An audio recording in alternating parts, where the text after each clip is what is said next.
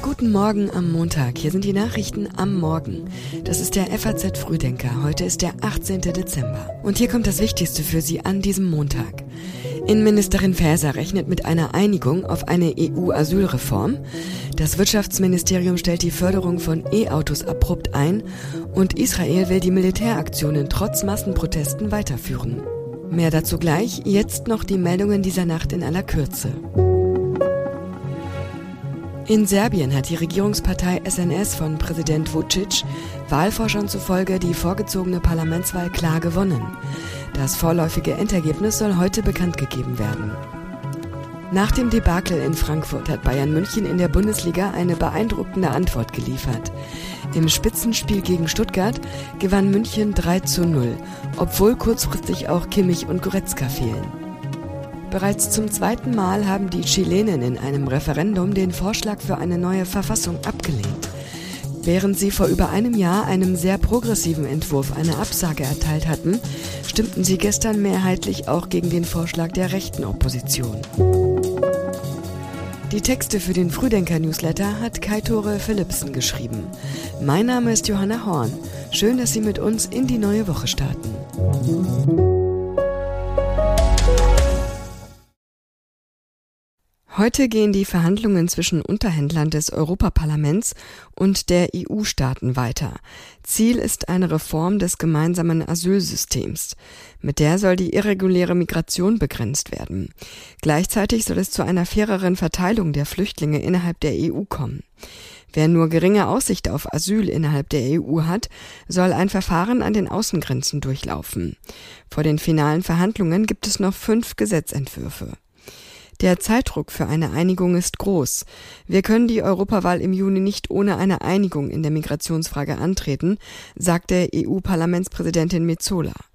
Projekte, die bis zur Europawahl im Juni 2024 nicht mit den Regierungen der Mitgliedstaaten ausgehandelt werden, könnten nach der Wahl wieder in Frage gestellt und lange verzögert werden.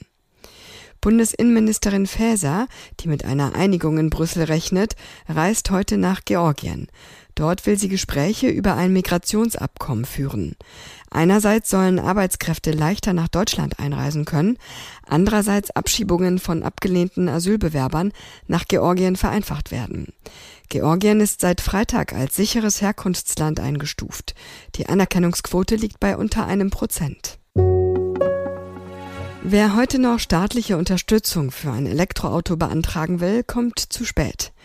Am plötzlichen Ende der Prämie gibt es Kritik aus Koalition und Opposition.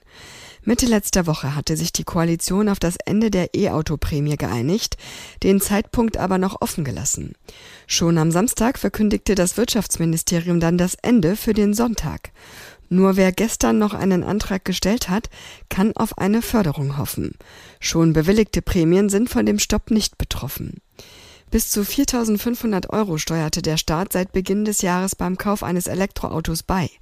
2016 hatte die Bundesregierung die Prämie eingeführt, um die Zahl der Elektroautos auf den deutschen Straßen zu erhöhen. Zuletzt gingen täglich rund 1.400 Anträge mit einer durchschnittlichen Fördersumme von 4.000 Euro ein. Jeder weitere Tag kostet den Staat damit etwa 5,6 Millionen Euro.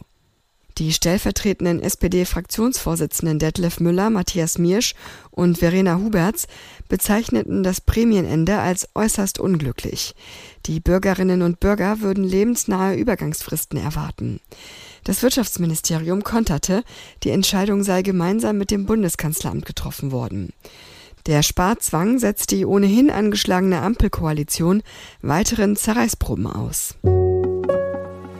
Israel will den Krieg gegen die Hamas im Gazastreifen unvermindert fortführen, trotz versehentlich getöteter Geiseln und Massenprotesten. Ich versuche zu verstehen, was der richtige Weg für die Politik ist, um den Geiseln zu helfen. Ich verstehe nicht, dass Leute, die mit der weißen Fahne und ohne Hemd herauskamen, einfach erschossen werden. Liegt es daran, dass die Soldaten selbst Angst haben und müde sind? Ist es eine neue Politik, dass wir einfach Leute erschießen? Ich verstehe das nicht, sagt diese Frau am Wochenende bei einer Kundgebung in Tel Aviv. Katar soll angeblich wieder zwischen Israel und der Hamas vermitteln, damit weitere Geiseln freikommen. Das berichten amerikanische Medien. Demnach sollen Beamte aus Israel und Katar in Norwegen zusammengekommen sein. Auch Israels Präsident Netanyahu hatte Gespräche angedeutet. Er will die israelische Offensive trotzdem fortsetzen. Bei aller tiefen Trauer möchte ich klarstellen, der militärische Druck ist sowohl für die Rückkehr der Entführten als auch für den Sieg über unsere Feinde notwendig. Ohne den militärischen Druck wären wir nicht in der Lage gewesen, ein Konzept vorzulegen, das zur Freilassung von 110 Geiseln geführt hätte. Und nur die Fortsetzung des militärischen Drucks wird die Freilassung aller unserer Geiseln bewirken. Die Anweisungen, die ich dem Verhandlungsteam gebe, beruhen auf diesem Druck und ohne ihn haben wir nichts in der Hand. Noch immer befinden sich 110 der entführten Personen im Gazastreifen. Seit dem Wochenende meidet jetzt auch die größte Reederei der Welt, MSC, die Route durch das Rote Meer. Weil Houthi-Rebellen vom Jemen aus Handelsschiffe auf dem Roten Meer angreifen, wollen große Reedereien nicht mehr durch den Suezkanal und das Rote Meer fahren. Seit Ausbruch des Gazakrieges greifen die von Iran unterstützten Rebellen Handelsschiffe an. Der Suezkanal verbindet das Mittelmeer mit dem Roten Meer. Diese Route ist die kürzeste Seeverbindung zwischen Asien und Europa. Der Umweg um das südafrikanische Kap der Guten Hoffnung dauert einige Tage länger. Die deutschen Räder fordern eine Beteiligung deutscher Marineschiffe am Einsatz amerikanischer, französischer und britischer Einheiten im Roten Meer. Auch vom US-Verteidigungsministerium gibt es schon eine Anfrage an Deutschland. Die Vorsitzende des Verteidigungsausschusses des Bundestages, Strack-Zimmermann, sagte, Zitat, wir sollten unterstützen, dass die Marine zusammen mit internationalen Partnern die Schiffe schützt. Der Hauptgeschäftsführer des Räderverbands Martin Kröger erinnerte an die Unterstützung der Marine beim Schutz von Schiffen gegen Piratenangriffe am Horn von Afrika. Bayer Leverkusen ist Herbstmeister. Bayern München bleibt in der Fußball-Bundesliga dran und Bundestrainer Nagelsmann heizt Spekulationen an. Noch dürfen die Profifußballer nicht in die Weihnachtsferien, denn morgen und Mittwoch steht noch der 16. Spieltag in der Bundesliga an. Aber Leverkusen ist die Tabellenspitze vor dem Jahreswechsel nicht mehr zu nehmen. Mit einem 3 zu 0 gegen Eintracht Frankfurt festigte die Mannschaft ihre Führung. Bayern München bleibt Zweiter. Im Abstiegskampf müssen sich vier Mannschaften aktuell Sorgen um ihre Zukunft in der Bundesliga machen. Union Berlin, Köln, Mainz und Darmstadt bilden das Quartett am Ende der Tabelle. Keines der Teams konnte am Wochenende gewinnen. Und dann noch das. Bundestrainer Julian Nagelsmann hat mit einem Interview im aktuellen Sportstudio für Spekulationen um eine mögliche Rückkehr des fünfmaligen Champions League-Siegers und Weltmeisters Toni Kroos in die Nationalmannschaft gesorgt. Nach zuletzt zwei Testspielniederlagen und immer weniger Zeit vor der Heim-EM im nächsten Jahr war Nagelsmann in Erklärungsnot geraten. Und jetzt noch wie immer am Montag ein kurzer Blick auf das, was diese Woche noch wichtig wird. In Ägypten wird heute das Ergebnis der Präsidentschaftswahl verkündet. In Wiesbaden wollen CDU und SPD einen Koalitionsvertrag unterzeichnen. Morgen wird die Lokführergewerkschaft GDL das Ergebnis ihrer Urabstimmung verkünden. Vom 8. Januar an drohen Streiks, wenn die Mitglieder für Arbeitskampf stimmen.